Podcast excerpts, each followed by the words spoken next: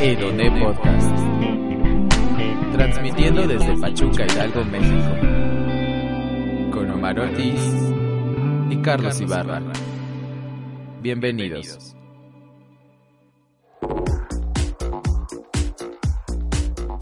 Hedonistas, es un placer que nos acompañen en este tercer podcast. Yo soy Omar Ortiz y estoy acompañado de Carlos Ibala, Ibarra. Ya me cambiaste el nombre. Hola Carlos, no es que eh, fíjate que tu personalidad intimida. ¿Por qué? No sé, intimida, tiene algo. Tiene Oh. algo que no sé qué, qué sé yo. Ay, si eso me lo hubieras dicho anoche, quizá estaríamos en otro contexto. en este Es que ahí no te concebí como Carlos Ibarra, fue más bien servicio. Ah, claro. ¿Por qué, Pero por- por qué crees que no te cobré? Ay, tú estás en deuda conmigo después de tantas cosas que te he dado. Ay, Dios mío, vamos a, vamos a hacer una lucha de egos hoy. Hoy que tenía ganas de luchas. Ay, Dios mío. Pero no te desabotones la camisa, por favor. No, no, no. No nos están viendo, pero Lo bueno es que todavía no nos ven. Es uno de los planes que tenemos a lo mejor a corto plazo, el poder llevarles hasta sus oídos también el podcast a través de video. sería Estaría bastante estaría bien, ¿no? interesante, yo creo. Yo creo que sí. Y bueno, ¿quién iba a decir que seguiríamos aquí después de dos programas? Digo, no es mucho, pero ya la gente está como respondiendo un poco y esperando el podcast. Yo creo que está padre. Creo que nos da la posibilidad de hablar, de, de- de dialogar diferentes temas. Y yo creo que el tema de hoy les va a gustar. Em, siento que se va a tornar un poco más ya a la vivencia, a lo práctico, a lo que hacemos en nuestros espacios. Yo creo que sí se van a sentir identificados eh, de una u otra forma, porque es algo que todos hemos vivido en algún momento, alguna práctica sexual, inclusive con uno mismo. Entonces vamos a, vamos a hablar un poquito más adelante, eso en el segundo bloque. Pero, ¿cómo te fue en la semana? ¿Todo bien? Pues fue una semana un tanto intensa, la verdad. Estuve aprendiendo a hacer algunas cosillas en mi trabajo, eh, cosas muy técnicas, muy de flojera, pero la verdad es que estuvo bien como fue la semana del 14 de febrero, con mis alumnos y alumnas estuve trabajando eh, temas de afectividad, los hice llorar. y Ah, porque para los que no sepan, Carlos es académico de la Universidad Autónoma del Estado de Hidalgo. En efecto, doy la materia de sexualidad. ¿Cuál otra? Pues obvio. Y digo, la, la materia se llama sexualidad responsable, pero a mí nunca me ha gustado categorizar a la sexualidad como responsable, porque para mí no existe una, una sexualidad irresponsable. Creo que las sexualidades se viven de manera libres e informadas, y no hay más.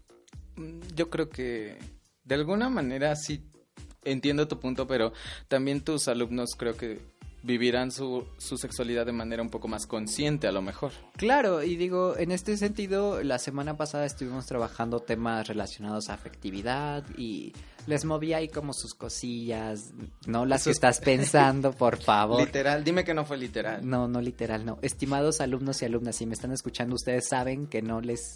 Claro que nos están cosillas. escuchando porque les dejas de tarea que hagan su ensayo de nuestro podcast. Claro que sí. Yo creo que este se, sí se los voy a dejar de, de ensayo para obtener puntos extras en su parcial.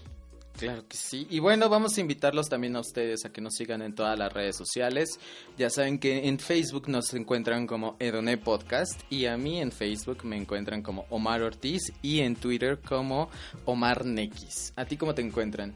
A mí en Facebook me encuentran como Carlos Ibarra y en Twitter me encuentran como arroba psico-cali. Y además les voy a platicar una cosa que además Carlos, además de que es un académico de la universidad, Ajá. también es un aficionado de RuPaul Drag Race. ¿no Ah? Jesucristo. Les tenía que decir este secreto porque realmente No es me lo secreto, podía corazón. Bueno, es- esta afición que tienes se las tenía que compartir, no me la podía callar. Y me contabas que el viernes pasado fue la final. Ay, sí, Dios, no, qué oso. Yo la verdad no sigo el programa, así que a ver, cuéntanos un poquito de qué va. Antes de eso les doy un pequeño parámetro de mi afición. Hace algunas horas, eh, en conjunto con algunas instancias como Secretaría de Educación Pública, el Instituto Hidalguense de la Juventud y demás, fuimos a una secundaria a dar lo que se conoce como eh, jornadas integrales de salud. Y entonces cuando yo llegué con las instituciones, ya nos conocemos, ya llevamos algunos meses trabajando, y me dicen, oye, ¿tú por qué vienes como en pasarela? Y en mi lista de Spotify venía escuchando justo las canciones de RuPaul Drag Race. Y la verdad es que, o sea, si las tengo en Spotify es por algo. Y con base en eso, híjole, la final de All Stars 4 eh, fue, ah, no sé, yo creo que a la gran mayoría de personas nos dejó con un sabor un tanto amargo en efecto, eh, esperábamos la victoria de Trinity. Trinity hizo un trabajo extraordinario durante toda la temporada y fue divino en general. No obstante, eh, Monet, Monet, empatar el primer lugar, Dios, no, o sea... ¿Hubo dos primeros lugares? Sí, dos primeros lugares. De una, de una drag que durante toda la temporada hizo cosas muy chidas pero otra que sí hizo buen trabajo, pero hasta ahí. Yo la verdad no esperaba que ella llegara a las cuatro finalistas. Y de las cuatro finalistas era la que no creía que iba a ganar el primer lugar y lo empató con Trinity. Entonces, ah, pero hay que rescatar mucho la canción o la nueva versión de Super Queen está buenísima, eh, de verdad escúchenla, después de escuchar este podcast, este podcast en Spotify, ahí está, eh, también eh, en Spotify, ya está la versión, entonces está súper padre y se las recomiendo. ¿Estás satisfecho con el resultado? No, no, es que para mí tendría que haber un único primer lugar. O sea, si te partiste, si te partiste la madre, el padre, la abuela, el abuelo toda la temporada, creo yo que lo menos que puedes hacer es obtener tu primer lugar y no compartirlo con alguien más. O sea, no. Es como, yo, yo le ponía el ejemplo a, a, unas de mis practicantes, les dije, es que nos ha pasado, yo creo que a todos los estudiantes, que en algún momento hacemos un trabajo en equipo donde tres o cuatro hacen la chamba, llega uno y se lleva el crédito, o sea, no. Nadie sabe para quién trabaja. Exacto, y Dios no, o sea, no. Ahora, este fue un episodio que salió el viernes pasado. Ajá. Pero ya es grabado, ¿estás de acuerdo? Sí, claro. Y el sábado y domingo vinieron a, al auditorio Blackberry en la Ciudad de México RuPaul. Ajá. Con... Con algunas de las drags participantes de All ¿Pero vinieron las, las ganadoras? Tengo entendido que sí, la verdad es que yo no fui. El asunto es que, por ejemplo, vino una de las drags favoritas de la comunidad latina, de, la, de Latinoamérica, que es Valentina. O sea, y que Valentina tenía muchos elementos para ganar el All Stars 4. Pero, mmm, no sé, yo creo que se confió, estaba muy boba. O sea, en su temporada inicial estuvo muy chida y ahorita fue como, qué decepción, qué decepción de nuestra Valentina. A mí me estás hablando en como si me estuvieras dando clases de química, o sea, no estoy entendiendo nada. Digamos que Valentina es una drag que eh, su papel es latino. Tengo entendido que ella como tal no es latina, pero pues se llama Valentina, de repente habla como que en Pero también eso tiene que ver no con el drag, o sea, no es no es en sí él o ella, sino más bien es un personaje, ¿no? Sí, el drag es la construcción de un personaje, o sea, entonces que ella decidió que su personaje fuera como latino. Ajá, se supone que sus papás o algo así son latinos y que ella es como que sus papás son como de Colombia, una cosa así. Y el punto es que justo su papel es como muy de villana de telenovela de Televisa, o sea, es como muy en ese en ese cliché de de la mala del cuento. De ¿qué, estás, eh, ¿Por qué estás besando a mi Nandito? Sí, maldita lisiada. Sí. ¿Cómo se llama? Soraya, ¿no? Soraya Montenegro. Sí, claro. Todos ¿Ya amamos esa escena. soy una señora. Ay, es que les cuento que encontré a Omar lavando trastes ahorita que llegué, entonces estaba súper abnegada. Si no hago mole los domingos no es por falta de chiles. es porque de plano ya no me da tiempo para nada. Entonces te sobran los chiles? Para el mole, sí, claro. ¿Y para lo demás? No, para eso sí. De plano que estamos más salados que el mar muerto. Ay, pero si está salado, mm, No es, el salado no es sinónimo de antojable, ¿eh? aunque eh, vamos al segundo bloque a no, Yo, yo hablaba del sabor del semen, no hablaba de otra cosa. ¿No es dulce? Depende de la dieta de la persona. Eh, de hecho, el sabor del semen se puede modificar más o menos entre 8 y 24 horas antes de eh, la producción del semen. Hay que ¿Viste cómo destacar. me balconeé? Sí. Hay ¿No que es dulce? Hay que destacar que, de hecho, el semen, a, a- a diferencia de lo que mucha gente cree, el semen no se almacena en los testículos. El semen se produce en el momento. En ese como jaloncito que sientes antes de eyacular, es la producción No sé de del hablas. semen. Ay, dime que jamás en tu vida te has venido. No. Ay, ¿Qué es ahora- eso? ahora resulta. Ay, no, de veras, en este, en este podcast nos van a terminar conociendo más de lo que yo quisiera. Pues bueno, sí, al menos a mí me van a conocer más. Vas a ventale- ventanear tus intimidades. Ojalá que no. Pero bueno, sí, en esta semana la verdad yo también he estado a- a- un poco ocupado, o bastante ocupado, la escuela, el trabajo, el podcast, servicio social. Te digo que si no vendo los mo- mole los domingos es porque de plano ya no tengo tiempo. Pero bueno, el tema del día de hoy va a ser filias, fobias y parafilias. Todo esto en un margen sexual. Claro, claro que sí, si no, no seríamos Sedone Podcast. Claro. Y pues bueno, eh, recuerden darnos seguir en Spotify y en Mixcloud. Nos lo tienen un poco abandonado, pero yo creo que vamos a seguir subiendo algunos otros episodios por ahí. Pero estoy de acuerdo que Spotify es como la plataforma en la que más acceso tenemos actualmente y que no nos no nos hace bajar otra aplicación porque algunos Android ya le, le bajas, le descargas como 10 cosas y ya valió su memoria. Atrevida. Pues porque iPhone, Ay, Dios, mi moto aguanta súper bien. pues en algo se parece a ti, yo creo. Entonces. Sí, por supuesto, pues tú qué piensas. No por nada me dedico a esto, en lo teórico y en lo práctico, corazón. Sin duda alguna, no me dejas espacio para ninguna duda. Y pues bueno, nos vamos al segundo bloque, así que no se despeguen. Ahorita regresamos.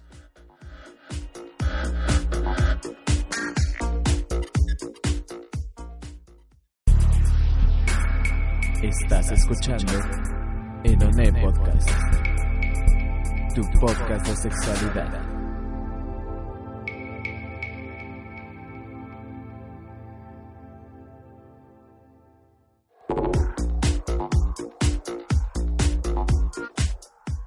¿Qué tal, hedonistas? Ya regresamos al bloque 2.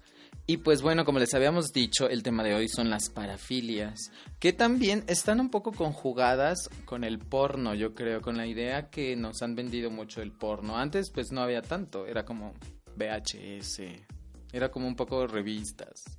Yo no creo. Yo, Yo no creo que, que las parafilias estén directamente relacionadas con, con la pornografía. Em, hay muchos textos eh, durante muchas culturas que abordan diferentes prácticas sexuales en las cuales pues se abordan como elementos que para el cristianismo moderno están como súper fuera de lugar, pero en realidad no creo que sea algo que sea fomentado propiamente por el porno. Vamos primero entonces a desglosar un poquito. ¿Qué es una filia? La filia, como lo platicamos el programa pasado, tiene que ver con este elemento de gustos, tiene que ver con este sentimiento eh, de formar parte de, ¿no? Comentaba yo la vez pasada, por ejemplo, la zoofilia, no entendía desde una perspectiva sexual y yo lo asociaba con las personas que están en Greenpeace.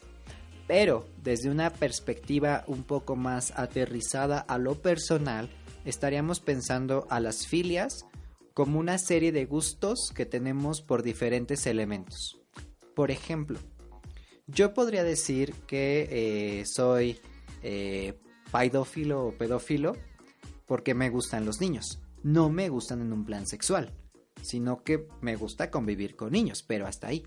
No, entonces es como ese elemento de la filia, ¿no? El que yo sienta gusto por algo, pero hasta ahí. Digamos entonces que una filia es una atracción por algo, por una actividad, por una persona, por un grupo o por Por un una característica específica. Ok, y entonces en este mismo contexto podríamos decir que la fobia es totalmente lo opuesto, que se, ta- se trata de una repulsión o de un, podemos decirlo, temor o de un, de un trastorno de ansiedad eh, caracterizado por porque de alguna manera te enfrenta hacia un peligro real o imaginario, ¿no? Desde una perspectiva de la psicología clínica, sí estaríamos entendiendo la fobia como, como esta situación que te genera ansiedad, que te genera rechazo a alguna situación específica que puede ser, como bien lo decías, eh, real o imaginada.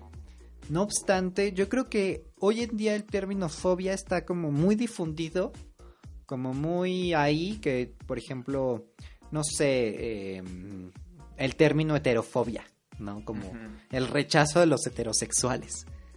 Pero desde una parte como un poco más amplia de, la, de los estudios en psicología, por ejemplo, está los términos que ya dejan como el lado de fobia porque lo consideran que es patologizar una conducta, es decir, hacerla como enfermiza, y entonces lo traspolan o lo llevan a llamarlo negatividad. Por ejemplo, desde la psicología social no estaríamos diciendo homofobia per se, sino estaríamos diciendo homonegatividad. Entonces sería como este rechazo, pero sin el trasfondo patológico. Es decir, no el que lo rechace hace que estés enfermo, sino algún elemento de tu construcción personal te hará que rechaces ciertos elementos, pero no porque tengas un trastorno. Ok, dadas ya las características tanto de filia y de fobia, podemos decir que entonces aumentarle el prefijo para podríamos ya traspolarlo ahora a un comportamiento sexual. Es decir, una parafilia tiene que ver con un patrón de comportamiento sexual en el que la fuente predominante de placer no se encuentra en la cópula. ¿No? Cópula suena tan nefasto. En la penetración. Es que vivimos en una sociedad eh, falocéntrica en la que, pues sí le damos predominancia a este tipo de. La penetración está sobrevalorada. Por mucho o sea, totalmente. Hay personas y, tan es así que, por ejemplo, consideran que su virginidad, ¿no? En este concepto eh, subjetivo, porque la virginidad es totalmente subjetiva. Hay gente que considera que tu virginidad, tu virginidad la pierdes, como si fuera algo, un objeto que puedes tener ahí, eh, hasta que penetras o te penetran, ¿no?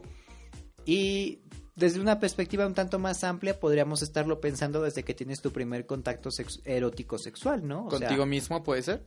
Mm, yo pienso que sí necesitaré como la implicación con el otro, porque esta parte de la virginidad postula como eso, ¿no? Como la vinculación con el otro para la comunión con Dios, una cosa así. Pero obviamente construido hasta el matrimonio. Y desde, ese, desde esa perspectiva pues sí, o sea, em, de las parafilias en general, pues se centran el placer sexual en diferentes elementos que trascienden per se una, penetración, ¿no? Y que en realidad, eh, si lo vemos desde el erotismo, que es uno, de los solones de la sexualidad, pues sí, tendríamos que estar pensando en una gran cantidad de prácticas sexuales que podemos llevar a cabo las personas para obtener excitación, placer y resoluciones sexuales. O sea, y que hay tantas parafilias o tantos gustos sexuales como personas las hay. O sea, ¿El término de parafobia existe? Hasta donde yo tengo entendido, no. Pero para fines de esto podríamos como tratar de implementarlo y armarlo. Ok, es que estábamos diciendo que la filia, solamente filia, es una atracción por algo. Pero al, al, anteponerle el prefijo parafilia, entonces ya estamos hablando en el terreno sexual. Entonces, para fines de este podcast, a lo mejor, nada más vamos a poder decirle parafobia, ¿no? Ajá, porque de hecho, para viene del, del, eh, del sufijo griego eh, al margen de. Al margen de, en este caso. Por ejemplo, parafilia sería al margen del gusto en su estricto sentido etimológico sería así, al margen del gusto. Ok. ¿Y de alguna manera sientes que entonces la penetración está sobrevalorada? Totalmente, o sea, podremos encontrar diferentes em, elementos que nos estimulen sin necesidad de que nos penetren o penetrar. Por ejemplo, Omar. Presente. Aquí estoy. Cuéntame alguna de tus, de tus gustos que, no sean penetración. Sí, sí me, sí me gustaría confesar algo. que me he quedado con ganas de decirle a muchas personas. Yo por mi rol sexual muchas veces me he quedado limitado a no tener pues un acercamiento sexual con otra persona. Yo no creo que la penetración sea la cúspide de mi de mi actividad sexual, digámoslo así.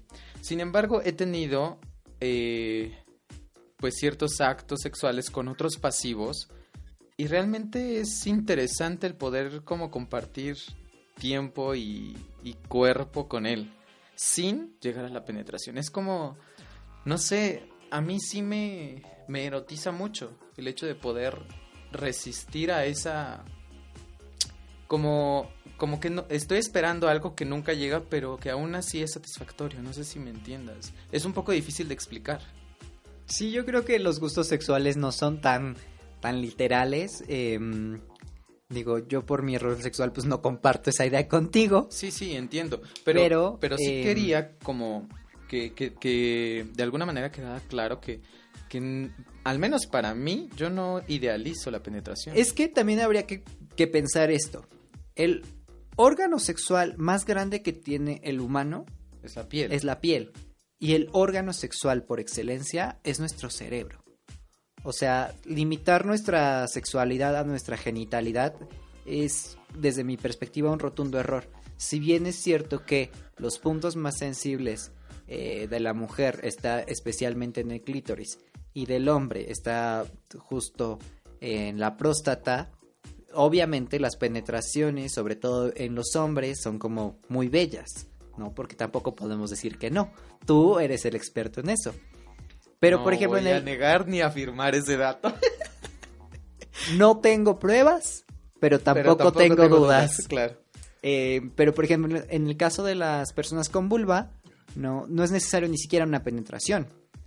De hecho, eh, estaba compartí un, un video eh, hace dos días sobre que muchas mujeres no llegan al orgasmo y que sus compañeros sexuales, es decir, en relaciones hetero, sí llegan porque justo nos concentramos como que en, en esta parte de, de, la penetración, pero en realidad hay muchas partes de nuestro cuerpo, yo creo que todas las personas que nos están escuchando identifican plenamente qué partes de su cuerpo no les pueden tocar, besar, acariciar, rozar, incluso respirarles ahí cerquita porque ya se están quitando la ropa. yo pensaba que ibas a decir que, que, viven acomplejadas con esa parte de su cuerpo y que ya no quieren como esa... Ah, claro. Con esa actividad también hay personas que, que, les acomplejan diferentes elementos del cuerpo. O sea, vivimos también en una sociedad que nos ha acostumbrado a pensar que solo una corporalidad es válida eh, de ser eh, amada, de ser erotizada. Yo creo que no, pero también considero que para todo hay gustos. Por ejemplo, entiendo mucho este discurso de, eh, de reivindicación que tiene sobre todo la comunidad bear, no los osos de que están como muy orgullosos de sus cuerpos, de sus panzas y demás. Pero pues a mí no me erotizan. No, lo, lo, siento, o sea, hay beers que reconozco que son muy atractivos, pero que ya estando en un plano de contacto sexual, yo no funciono. Ahora vamos a quitarle la panza, pero vamos a dejarle los pelos. Y vamos a hablar de los lobos que son como categorizados así, son personas como delgadas, altas, pero velludas. Bueno, es que aparte el lobo es sí delgado, pero de gym. O sea, Ok. De Vamos a agregarle esa característica. A ese tipo de cuerpos, ¿te sientes atraída? Sí. Y también habría que ver qué, qué tanto vello hay. O sea, los hombres muy velludos me generan como un poquillo de resistencia. O sea, no, no soy tan fan del vello. Yo ah. soy cero fan del vello. Es que hay partes donde se ve muy sexy, pero también luego uno está ahí con la lengua, trabajándole, echándole ganas. Y a todas las personas nos ha pasado así como de que, espérate un pelo. No, como el gato con botas. Sí, sí, sí, es, es, es, difícil. Yo la verdad no soy nada fan de los bellos, no me gustan, no es algo que a mí me, me haga sentir atraído. Y hasta cierta manera la podría yo como categorizar como para, para fobia. Digo, eh, por ejemplo, ah, es bien interesante ver esas encuestas que hay en los perfiles de los ex tuiteros eh, que luego preguntan cosas así, ¿no? Como, ¿cómo te gustan? ¿Lampiños más o menos o velludos? y no sé, especialmente de, de, sus, de sus órganos sexuales, ¿no? De su verga. Y mucha gente dice, no, pues, pues sí, o sea, me gustan las vergas peludas. ¿No? Yo creo que para todo hay gustos. O sea, cada, cada elemento cumple una función. Y no sé, igual y depende no tanto del qué, sino del cómo. Creo yo. Mm, voy a hacer el. Voy, voy a regresarme un poquito. Y quería yo platicar acerca de que el porno ha transformado la forma de idealizarnos en el sexo. Yo siento. Quiero poner esto sobre la mesa porque de alguna manera dentro del porno, gay o heterosexual, hay ciertas categorizaciones. Entonces, siento que nos hemos enfrascado en ciertas eh, fantasías, por ejemplo. En este caso estabas tú diciendo que a ti no te atraen los osos, pero de alguna manera sí te atraen los twinks, por ejemplo. Me encantan los twinks. Ok, es algo entonces que compartimos. Eh, mm, y estos twinks en sus videos hacen ciertas cosas que para pueden ser eróticas, pero para otras personas no. Y si son para ti, ese porno está alimentando en ti esa, ese fetichismo, ese, esa parafilia pero, pero te la está vendiendo de una manera que tal vez para ti no sea placentera porque tú no lo has hecho. Entonces estás idealizando con esa actividad. Ese es mi punto, pero no sé tú qué pienses. Yo creo que todas las personas tendríamos que poner en práctica nuestros gustos. Pero hay unos que no sabes que te gustan. Ah, claro, pero por eso eh, creo yo que es importante conocerte a partir de la experiencia. Yo sí te puedo decir a, a, título personal que no ha habido una sola cosa que yo haya querido realizar y que en este momento a mis 23 años no haya hecho. Y no porque me la pasé nada más buscando probar y hacer cosas. De hecho, a muchas personas, sobre todo en, en, aplicaciones de ligue, no pasa que te dicen, no, pues ¿cuál es tu fantasía? Y pues a mí me pasa que yo les digo, pues no tengo, o sea, entonces, la fantasía es que, la fantasía queda ahí cuando una vez que es cumplida o realizada, deja de ser fantasía. Pues sí, porque ya, ya no se queda en un imaginario, ya no se queda Ahora, como en ¿qué este pasa cuando esa fantasía te gustó y la quieres seguir realizando, pero tu pareja ya no? Pues en realidad habría que, que, llegar como a un común acuerdo. Es que ese es un tema importante en el en el en las parafilias.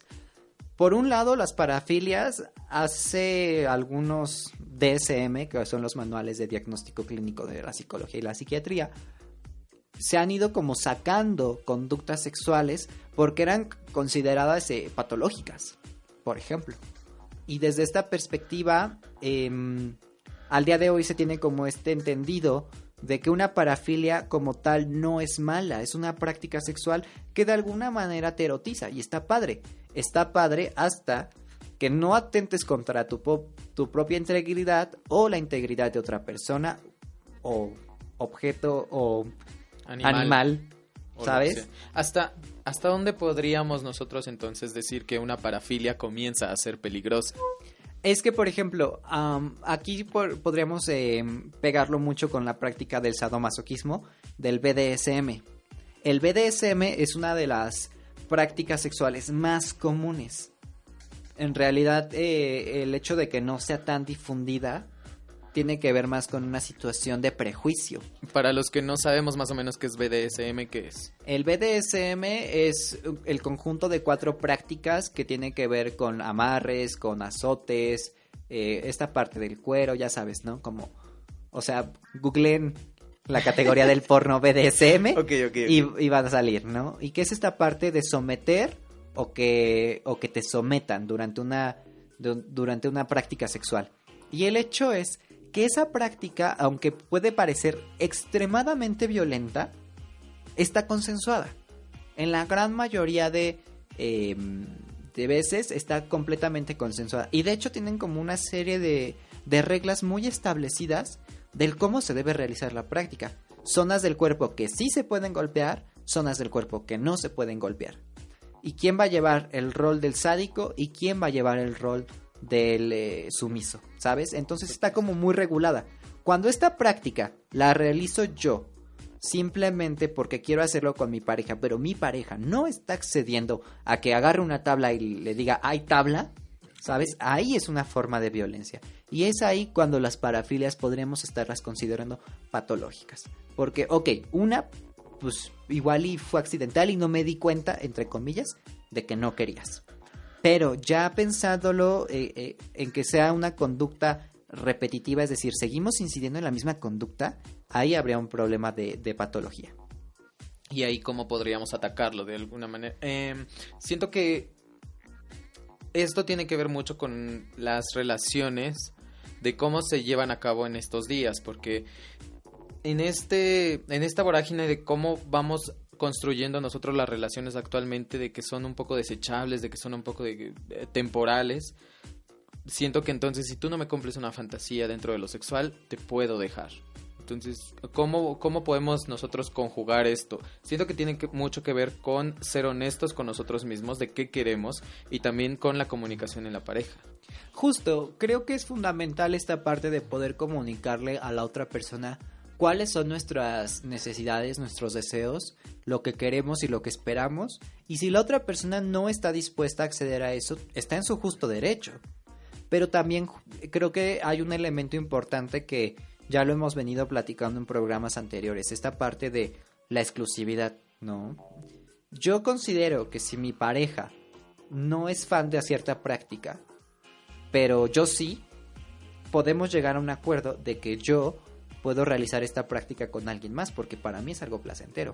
O sea, yo soy de, eh, de la idea de que no por estar con alguien tengo que limitar mi propio placer. Ok, vamos a entrar entonces en las filias, en las parafilias un poco más comunes. ¿Sale? Vamos a empezar con la podofilia. ¿A qué te suena? La podofilia, ay, por supuesto, es una de las más comunes eh, de las prácticas sexuales. De hecho, ayer en la historia que realicé por Instagram para encuestar a la gente, hubieron algunas personas que, que pusieron que los pies.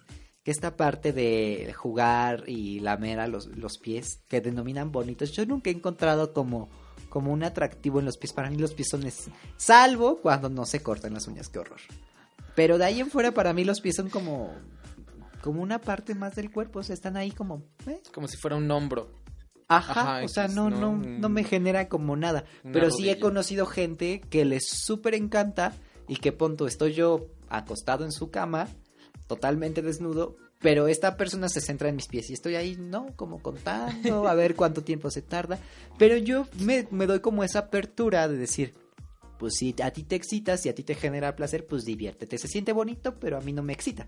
Uh, um, yo es algo a lo mejor que también comparto contigo. No le veo mucha razón de ser a, a esa fijación con los pies. Pero sí me ha tocado no tener eh, a, a algo sexual con alguien que tenga podofilia, pero sí me ha tocado. Que sea, no que tenga, suena bueno, como que. Que sea podofílico. Ajá. Ok.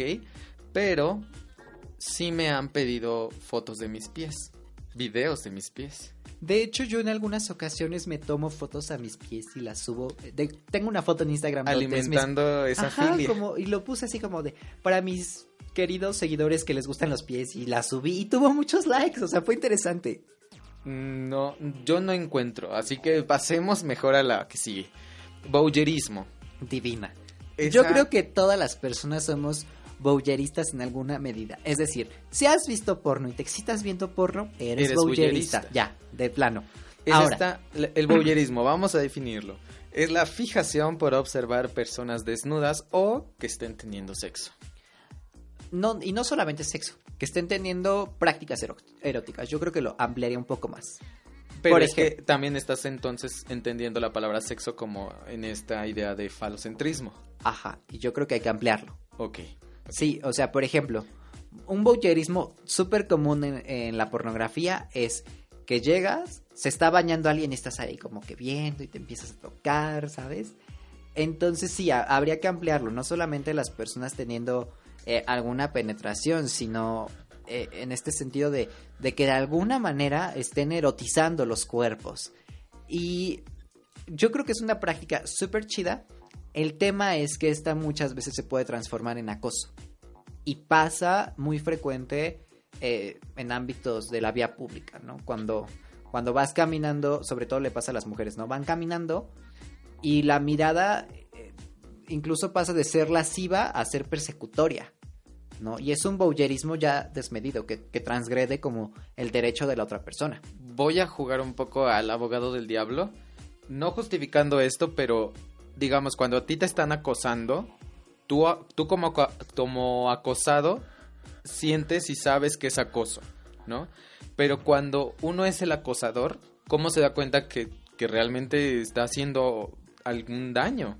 Pues cuando ves la reacción de la persona, o sea, si la persona... Pero tiene se- que haber una reacción. Si la que- gente no reacciona, Es que las hay muchas formas de reaccionar. O sea, no solamente puedes reaccionar de manera agresiva, puedes re- reaccionar huyendo, puedes reaccionar eh, paralizándote, ¿sabes? Porque sobre todo a las mujeres les pasa que cuando están frente a una situación así, por muy eh, deconstruidas o por muchos estudios de género que tengan, la realidad es que muchas veces no sabes cómo actuar frente a una situación de violencia cuando te pasa. ¿no? Y ejemplos tengo muchísimos de, de mis amigas que les ha tocado situaciones así y que me han dicho es que, o sea, ¿de qué me sirve haberme leído a Simone de Beauvoir, a Virginia Woolf, si cuando me acosaron no supe qué hacer, ¿no? Entonces, el hecho es que las personas sí nos damos cuenta cuando estamos transgrediendo al otro. Es decir, no me di cuenta que, que estaba generando una forma de violencia, híjole, creo que eso, más que otra cosa, es una completa falta de empatía. No, y, y no lo estoy justificando como dije al principio, solamente quería pues que nos ampliaras un poco el, el dato, porque Con gusto, ya sabes. Y te amplío lo que quieras. pasemos al que sigue. Si existe el voyerismo, que es la fijación por observar, también debe de existir el exhibicionismo, que es la fijación por ser observado desnudo o teniendo estas prácticas eróticas. Divina también, mientras no transgreda a las personas. Por ejemplo, esto es muy común en las personas, sobre, me voy a dirigir sobre todo al ámbito gay, en las personas que somos, o que son, ya, ya me quemé, que somos usuarias de cuartos oscuros. ¿No? Esta par a mí me encanta que cada que voy a un cuarto oscuro, la gente se me quede viendo cuando estoy con alguien, porque siento que no solamente que estoy generando placer en la persona con la que estoy teniendo contacto sexual, sino que además estoy generándole placer a otras personas y es súper rico. El hecho es que esta también puede ser violenta, por ejemplo, pasa mucho que van, sobre todo hombres, ¿no? Con una, como una gabardina, caminando por la calle y se atraviesa una niña y pues se abren la, la gabardina y este, pues exhiben, ¿no? Pero la chica pues obviamente se asusta, no está pidiendo ver nada y se lo exponen. A eso es a lo que decías hace un momento sobre la transgresión. Sí, completamente. Ujú. Ok, de ahí pasamos al frauterismo. Divina también, ay Jesucristo, me recuerda al metro Tienen- de la Ciudad de México. Yo creo, exactamente, y te iba a decir eso. Yo creo que las tres tienen mucho que ver. Y el frauterismo está definido como la fijación por masturbarse, transgrediendo a algunas personas sin su consentimiento y que puede ser en lugares públicos. Sí, sobre todo el último vagón del metro, o Por sea, es como el referente más práctico. Yo no lo he practicado, pero sí lo he visto. Sí he visto que muchas personas en, en el último vagón del metro, más allá de las 10 de la noche cuando yo regreso del antro. No, corazón, hay muchas horas en el metro. ¿Ah, sí? Muchísimas. Supongo que ha de haber códigos no, no hablados Completamente. que los que son fans del frauterismo. Ah, ya me quemé otra vez. Ajá, eh, ahí hay un elemento interesante en la definición que nos presentas, el hecho de que no sea consensuado. Ojo ahí, porque obviamente eh, cuando estás teniendo rozamientos con una persona, es muy probable que la persona se percate de ellos.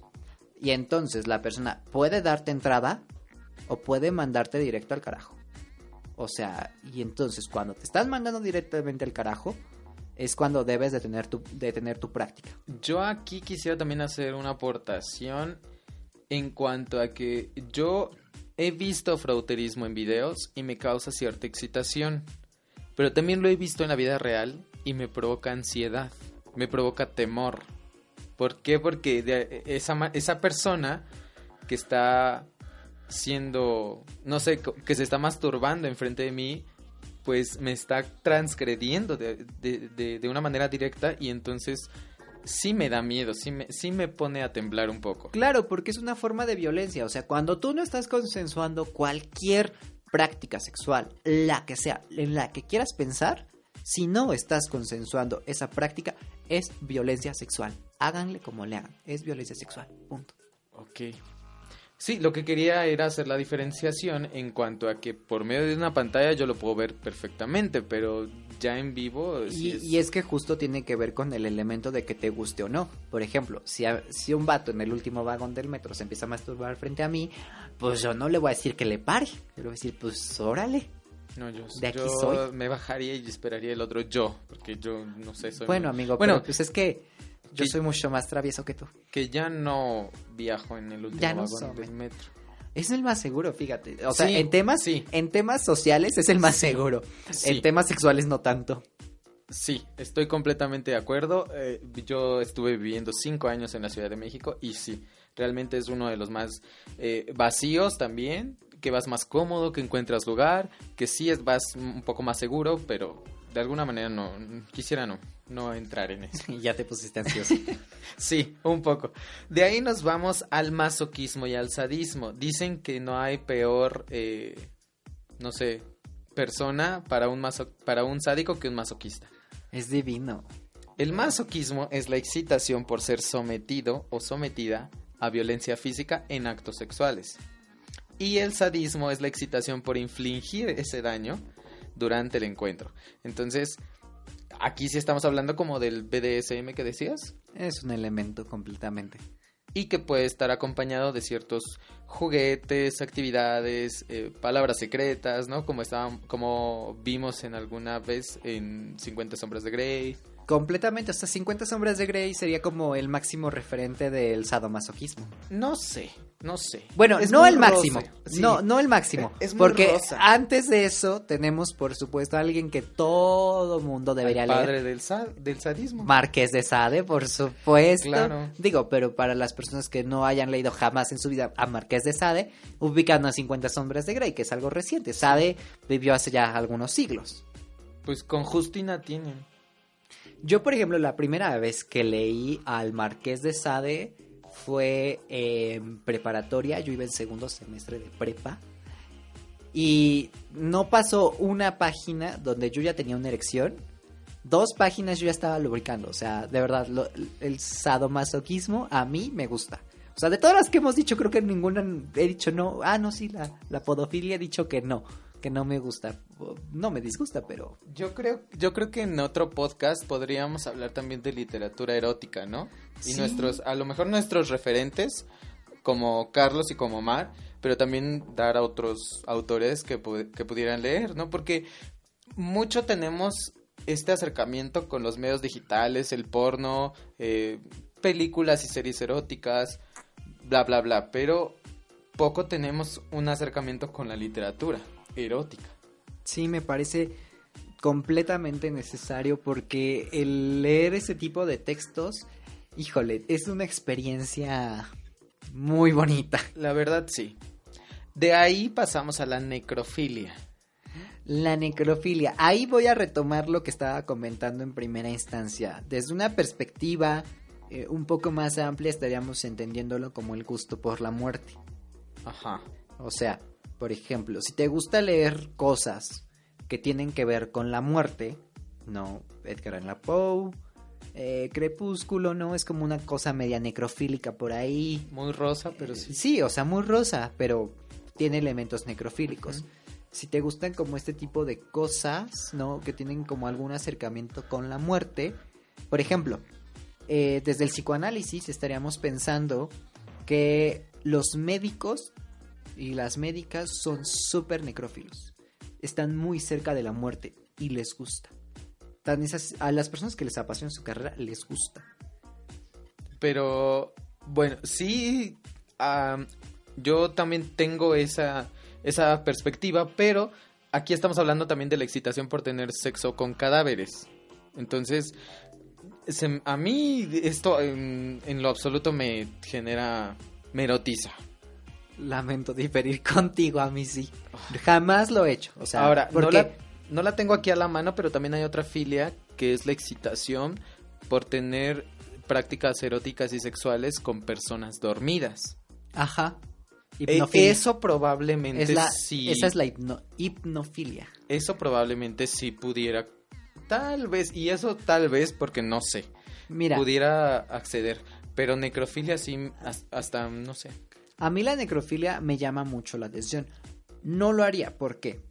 Porque primero eh, hay que guardar como cierto respeto por, por el cadáver. Al final del día fue una persona y no es capaz de tomar decisiones. Entonces, por respeto a su corporalidad, yo no tendría por qué transgredirla. Os Digo, al final del día no le voy a generar un daño, pero sí puedo generar un daño para, por ejemplo, las personas cercanas al cadáver. O sea, y tampoco está chido que, ay, ¿qué crees, mijito? Violaron a tu tío en la morgue. O sea, no. Pero sí, o sea, me parece una situación interesante, llamativa. Insisto, nunca la he hecho, seguramente nunca la haré. Pero pues ahí está, ¿no? Y de ahí pasamos a la asfixiofilia, que consiste en obtener placer sexual con el ahogamiento. Aquí yo quisiera aportar el hecho de que yo pensé en algún momento que me excitaba el hecho de que me estrangularan. Y por eso retomé al principio que el porno nos transforma o nos idealiza ciertas situaciones que ya en la práctica de la vida real ya no lo son. Porque eso pasó exactamente conmigo. Yo pensé que era fan de que me, de que me estrangularan y de que me ahorcaran y me, me sometieran y no, la verdad es que no, es, fue algo completamente distinto a lo que yo pensé. Muy lejano, inclusive. Insisto, lamento diferir contigo. Yo, Bueno, es que de toda la lista tú has dicho que sí al 90%. pues es que me gusta probar de todo. Pero, ¿disfrutas? Sí, por supuesto, No, súper yo- sí. Que me lo hagan y hacerlo. Yo paso. No, es que a mí, a mí, yo creo que una relación sexual chida para mí, o, bien con, conmigo, con mi cuerpo, es donde haya situaciones de poder de por medio. O sea, ya sea que me dominen o que yo domine, pero con todo lo que esto implica. Ok.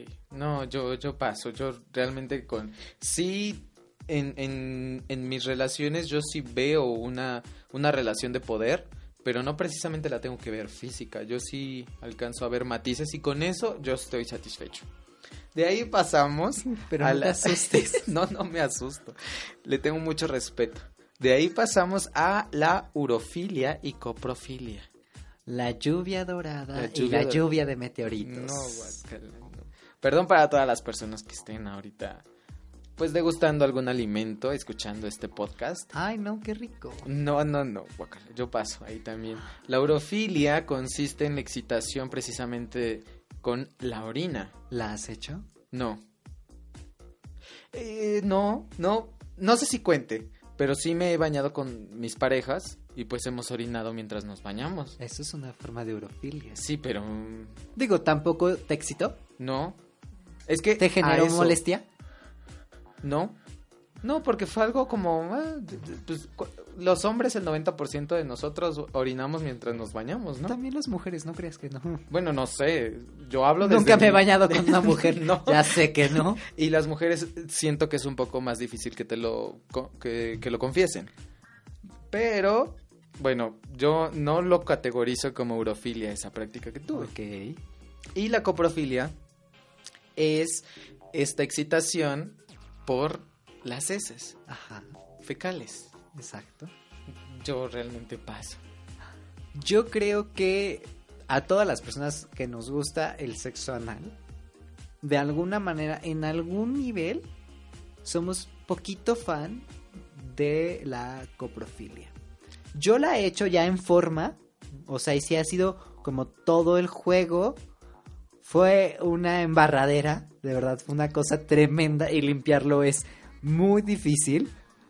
Pero, em, fíjate que esa yo era como muy renuente a realizarla hasta que un día alguien sí me lo propuso así. Y fue muy de lleno y me dijo, oye, ¿sabes qué? Quiero hacer esto. Y yo dije, verga, nunca lo he hecho. O sea, ¿Cómo voy a saber si me gusta o si me disgusta si nunca lo he hecho? Entonces, pues dije, pues va, no pierdo nada. Pero también hay coprofóbicos, ¿no? Que, que Claro. realmente, a pesar de que ellos practiquen el sexo anal con hombres o con mujeres, realmente digas, dicen, no, yo no. Sí, o sea, tan solo con un olorcito así que Ajá. fortuito, ya, se acabó todo. De ahí viene la siguiente, que es el fisting, Ujú. Que es esta práctica en donde se trata de introducir el puño, O algunas otras partes. pero ya no sería fisting, Bueno, también se puede con el pi. ahí sería footing. ¿Qué No te sé. digo? La Bueno, gente es rara. El fisting vamos a, a- a encasillarlo ahorita únicamente En- para, en el puño. para fines educativos en el puño ser introducido en el recto. ¿Lo has hecho? No, jamás. Y no se me antoja. A mí que me lo hagan jamás. Y hacerlo, no sé. Probablemente hacerlo me sería más fácil, aunque no lo he pensado. El hacer fisting requiere mucha preparación física Sí. y estar altamente excitado. La mayoría de las personas lo logran bajo el influjo de sustancias, por ejemplo, Como los poppers. o cocaína. Sin embargo, em, yo les quiero contar que sí se puede alcanzar una práctica de fisting sin necesidad del consumo de sustancias. Pasamos a la siguiente. Pasamos a la siguiente categoría que también van de la mano. Es la pedofilia y la gerontofilia. Ok, la pedofilia o la Hace un momento- pedofilia. La- eh, eh, ¿Son correctas las dos? Sí. Y se refieren a lo mismo. Sí. ¿O hay alguna diferenciación? Algunas eh, vertientes hablan como por ejemplo de que te gustan solo niños, solo niñas, ¿sabes? Entonces, Mira, yo en, en varios sitios de internet encontré que la pedofilia se trataba de tener prácticas sexuales con menores de 13 años y en varias en varios sitios, en varias páginas de internet lo manejaban así. Entonces, pregunto, ¿será pedofilia también si, se- si te metes con alguien de 16 o de 17 años? no creo. Y no lo creo porque las eh, ya estaríamos hablando de adolescentes. De, de acuerdo con un marco de edad de, legal, em, sí estaríamos pensando en una forma de violencia. Sí, dentro de un marco legal, sí. pero estamos concibiéndolo ya de, de, de un contexto en el que ya fue transportado, ya, ya fue concebido por alguien, ¿no? Es una norma. Pero literal, No, yo no lo creo. Creo que eh, justo en el sistema en el que estamos nos ha enseñado a valorar mucho la juventud, los cuerpos que se mantienen como en esta, en esta, es- en este estándar de belleza como muy bonito. La verdad es que son cuerpos muy bonitos los, los jóvenes, pero sí, o sea, entra como, como de ciertos elementos. Otro eh, eh, tema interesante, por ejemplo, igual y tú tienes 20 y te Años. metes con alguien de, sí, 20 años. años. ok. Te met- tienes 20 y te metes con alguien de 17, eventualmente no es pedofilia. También habría que considerar esta brecha en la edad. No. Hay teóricos que sostienen que si pasan como que 7 años de diferencia entre una y otra, entonces sí estaríamos hablando como de un tema eh, de pedofilia. No estoy tan de acuerdo con la postura porque No, imagínate, porque- tienes 50 y tu pareja tiene 43, eso no es pedofilia. No, pero tampoco, o sea, 25 años. Yo estoy hablando 25 porque... Porque tienes 25. No, tengo 26. Pero estoy hablando de 25 porque 18 más 7 son 25. Y se supone que si haces eh, tienes algo con personas menores a 18 se considera pedo- pedofilia legalmente. Entonces yo siento que para un chico de 25 andar con uno de 28 sí es como pues Bebé. ya ya diferente. Siete años sí pesan, sí sí es algo. genera muchas cosas. Hay Como intereses decías- diferentes, hay gustos diferentes. Sí, claro, pero ahí ya siento que sí hay una brecha muy grande. Por ejemplo, hace ratito decías de 20 con 17. Ok, tres años me parece bien porque al menos van como de la mano, pero 25 ya terminaste de alguna manera una carrera, ya estás trabajando. Ya estás en tu segunda carrera. Ya la vas a terminar. Pero a un chico de 18 pues apenas va a salir de la prepa y los intereses cambian muchísimo, sobre todo en esas edades. Eh, hablabas también de 50 y 43 años. Ahí los, los, los gustos y los intereses casi no varían. Pero porque ya también tienen una gran, un gran recorrido. Completamente de acuerdo. Y bueno, por último, no sé si has visto esta serie de educación sexual en Netflix. No, ¿qué crees que me cortaron en Netflix? Deja de picar la herida. No, la he, tra- la he querido ver. O sea, tengo como todo el interés. Si alguien que me está escuchando me quiere pasar su cuenta de Netflix, por favor, hable ahora. Y podemos poner en práctica cualquiera de sus parafilias sexuales. Bueno, Comercial en- promocionado por Carlos Ibarra. En esta serie me llama mucho la atención y viene a mi memoria el chico, hay dos chicos gay en la serie. Uno es como el mejor amigo del protagonista y el otro es eh, un chico eh, famosito en la prepa o popular. Pero este chico famoso o popular no sale mucho en la serie, pero sale lo suficiente como para saber que tiene un miedo exacerbado a los anos, siendo gay. Entonces es como no sé cómo se. ¿Tú, tú sabes el nombre correcto de esta, de esta fobia? Mm, Me lo puedo imaginar, pero en realidad eh, no, no estoy muy seguro. Yo les recomiendo mucho a todos nuestros podcast escuchas, podescuchas, que eh, vean esta serie. Es muy buena, es muy entretenida. Y tratamos de enumerarles aquí, pues, algunas de las principales filias que pues podemos encontrar en internet, clarísimo, y con las que más relación tenemos a lo largo de nuestra vida sexual. Hay unas un poco más profundas, hay otras como más relax, pero que también están encasilladas. Y pues nada más quisimos hacer este recuento. A lo mejor hacemos otro podcast en el que también hablemos de, de otras filias y también de algunas otras fobias. Sí, me parece extraordinario. En realidad, como comentaban hace un momento, hay tantas eh, filias, tantas fobias como personas hay en el mundo. Diría Katie Heron, el límite no existe. Exactamente. Pues hasta aquí el podcast de la semana. Eh, esperamos que les, haya, que les haya gustado. Recuerden seguirnos en nuestras redes sociales. A mí me encuentran en Twitter como arroba omarnex y en Facebook como Omar Ortiz. Y a mí en Facebook me encuentran como Carlos Ibarra y en Twitter me encuentran como arroba psicocali. Gracias por escucharnos y nos vemos la próxima semana. Hasta la próxima.